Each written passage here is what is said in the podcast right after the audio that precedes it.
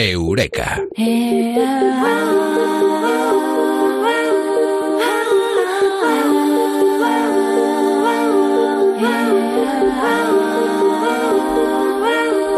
En el Reino Unido existe un Ministerio de la Soledad. Ministerio de la Soledad es el tema del que vamos a hablar esta noche en Eureka con Mado Martínez. Eh, Mado, muy buenas, ¿qué tal? Buenas noches, qué fuerte, ¿eh? Ministerio de la Soledad. Fíjate que lo primero que yo he pensado y que mucha gente habrá pensado es ese Ministerio de la Verdad eh, del libro 1984, del Gran Hermano, el libro de Orwell, pero esto es totalmente distinto, porque el Ministerio de la Verdad es una forma de contarnos eh, las mentiras y el Ministerio de la Soledad es una forma de contarnos lo que ocurre, que mucha gente está sola. Sí, que mucha gente está sola y que es la gran plaga de nuestro mundo, porque la soledad es la plaga de nuestro siglo, hay que decirlo. Es una verdad oculta que no siempre se cuenta o que preferimos mirar hacia otro lado, pero es la epidemia de nuestra sociedad actual, en este mundo, fíjate, de grandes urbes, globalizado, en el que se supone ¿no? que estamos más conectados que nunca, que tenemos miles de amigos en Facebook y la triste realidad es que estamos más solos que la uno. Ojo, que nadie confunda estar solo con los necesarios momentos de soledad que todo el mundo necesita, ¿no? Pero lo cierto es que las estadísticas están ahí. Hay muchísima gente que ya no es que viva sola, sino que además se siente muy sola, sin nadie con quien hablar, con quien poder contarle tus problemas compartir esos momentos, en definitiva, que nos hacen la vida más llevadera y la inundan de sentido. Somos criaturas sociales. Sentirnos solos no es malo, es señal de que necesitamos rodearnos de la compañía de otros, interactuar, en definitiva. Es un estado mental, eh, fundamentalmente es un estado mental, eh, porque fíjate, eh, yo vivo solo y posiblemente nunca me he sentido más acompañado. me estoy descubriendo a mí mismo, soy mi media naranja y yo creo que en definitiva la gente tiene que buscar que ser eh, eh, vivir en soledad o vivir eh, solo no sea soledad, la soledad es otra cosa. Y a veces la soledad se da por estar acompañado también. Claro, acompañado yo porque no quieres. años y yo siempre digo que una mujer entera no necesita medias naranjas. Exacto, exacto. Pero interactuamos con gente, tenemos amigos, disfrutamos de solitud. Hemos dicho, no es lo mismo sentirse solo que esos momentos de solitud, de disfrutar también de nuestra propia compañía, que eso no es malo, es bueno.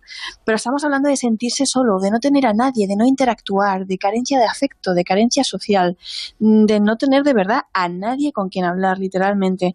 Y los estudios dicen que la soledad es tan perjudicial para nuestra salud como fumar 15 cigarrillos al día, tan peligrosa y mortal como la vida sedentaria. Y quienes más las padecen, claro está, pues son nuestros mayores. Hay campañas... Un soltero o soltera, solitaria y sedentaria, y encima fumador o fumadora, lo lleva fatal. Mm, ya muchos boletos está comprando. Sí, sí, sí. Vamos. Jolines, es como si fumara tres paquetes al día. Claro, la cuestión es que hay campañas para todo. Campañas para que dejes de fumar. Campañas para que hagas más deporte. Campañas para que te cuides al volante, ¿no? Pero, ¿y las campañas para la soledad? ¿Y esas recetas de cariño, de afecto? Eh, ¿Dónde están, no? ¿Qué, bueno, nos está Facebook, ¿no? Para solucionarlo.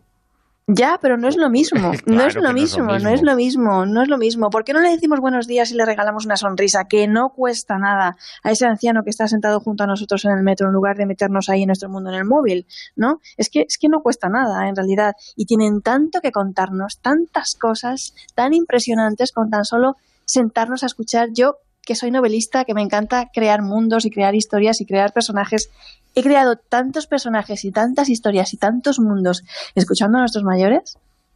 Pero bueno, te voy a contar más estudios. Em, David Halpern analizó 148 estudios sobre los efectos del aislamiento social en la mortalidad en la Universidad de Brigham Young y la Universidad de Carolina del Norte siguieron la vida de 309.000 personas, que es una muestra bastante grande durante siete años, y se dieron cuenta de que aquellos que tenían relaciones sociales más fuertes tenían un 50% más de probabilidades de sobrevivir que aquellas personas con vidas más solitarias, que en realidad la soledad mata más que la obesidad, es que es impresionante. Y este poderoso hallazgo nos habla en definitiva del cariño, del afecto, del amor, que sin amor podemos morir literalmente, ¿no? Que, que, bueno, que hay otros estudios de hace unas décadas en Estados Unidos observaban que los niños en los orfanatos, los bebés, se morían eh, a pesar de que tenían pues todas las condiciones preexistentes de salud controladas, atención médica, etcétera, y de lo que se dieron cuenta es de que los bebés se movían sin interacción social.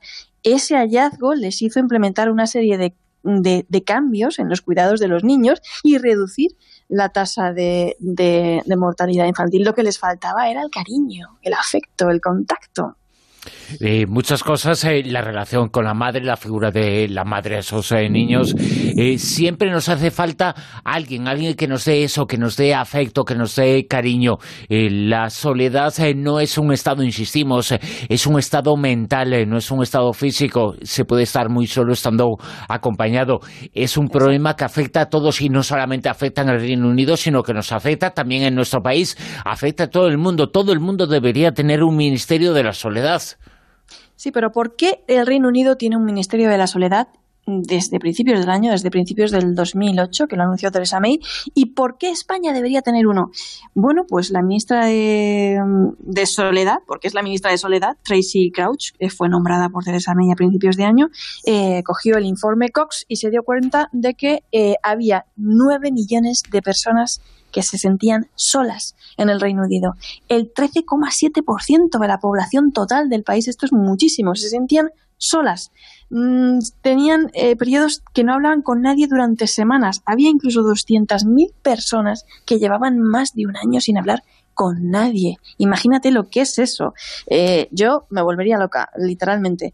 El objetivo, pues el objetivo es, obviamente, de este ministerio, frenar la epidemia de soledad que está barriendo nuestro mundo.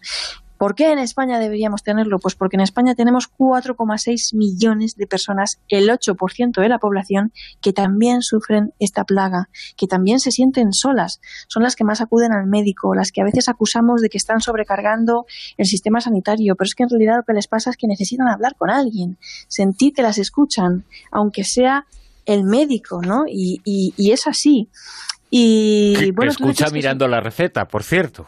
Ya, tú decías que es un estado mental. Sí, sí. Claro, por eso... Por Si van al médico el problema se agrava. Tienen a alguien con quien hablar. Quiere decir que son personas que en realidad no están solas porque quieren, quieren hablar con gente, buscan, pero no encuentran, no hay nadie que, se siente a hablar con ellos o no tienen la forma, ya el estilo de vida individualista de las grandes ciudades, de este mundo en el que vivimos, pues está cambiando totalmente la forma de comunicarnos, ¿no? Y es muy triste. Y una de las principales enfermedades provocadas por la soledad, pues es la depresión, ¿no? Y, es un problema muy grave y qué triste tener que pasar, pues, los finales de tu vida eh, en ese estado. Por eso en, Estados, en, en, el Reino Unido están intentando entrenar a la población en materia de educación emocional, cambiar sus conductas, su estilo de vida y, en definitiva, impulsar una serie de medidas que ayuden a combatir la soledad. Y a ver si entre todos se nos ocurren ideas y eh, logramos que cada vez nos sintamos menos solos y nos demos más abrazos, más cariño e interactuemos más con los demás. Pues esas ideas eh, que las ponen con Almodía Rosa Vientos y nosotros las recibimos, las retuiteamos y las eh, escuchamos con mucho cariño y con mucha atención. Aunque, aunque en esto pues tengo también, no mi crítica, pero sí mi comentario. Es decir, algunas personas, y me pongo yo como ejemplo, cuando han estado casadas es cuando se sienten más solos. Y eso también pasa. Eh, no hay que tener eh, media naranja para sentirse acompañado, no hay que tener padres, no hay que tener hijos, no hay que tener... Eh, la compañía de otra persona. La soledad no es compañía, la soledad es otra cosa diferente. Y el estar con alguien no significa estar con alguien físicamente. eso es un compañero de sofá, un compañero de piso. Hay que buscar otra cosa, ¿no? Creo, ¿eh? Eh, es que estás hablando de otra cosa totalmente diferente. Tú lo has dicho, no tiene nada que ver una cosa con, la otra. Estar solo, cuando una persona se, se, siente realmente sola, no tiene a veces nada que ver con la compañía. Es alguien que no tiene con quién hablar, que realmente se siente solo, aunque haya gente en una habitación, o a veces es que incluso viven solos, ¿no? Y realmente pienso que los amigos siempre se eligen, no es lo que te toca o lo que, ¿no? Siempre, lo bonito creo además de los amigos es que los eliges Fíjate, alguien que eligió sus amigos son los protagonistas, eh, porque podemos eh, hablar de eso, es un grupo de amigos, eh, la amistad es importante, luego las hay cosas que pasan, pero la amistad es importante en la historia que se relata en El tren de las almas, el libro que acabas de publicar.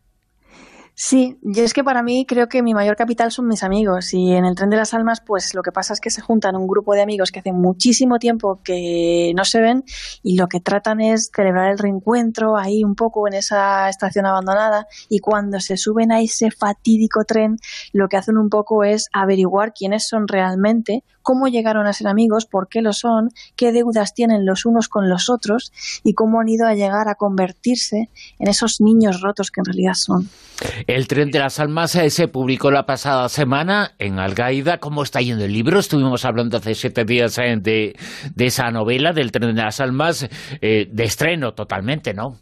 De estreno, pues imagínate, yo ahora mismo me estoy comiendo las uñas y todavía no sé, porque es muy pronto, todavía no sé cómo está yendo, pero bueno, espero que tímidamente vayan llegando esas primeras reseñas que siempre van llegando y que para mí son el, mayor jurado, porque no hay, no hay jurado más importante que el del público y los que te van diciendo un poco cómo está yendo y en definitiva cómo lo están disfrutando, que es siempre. El tren de las almas, así de titula el libro que recomendamos a todos nuestros oyentes.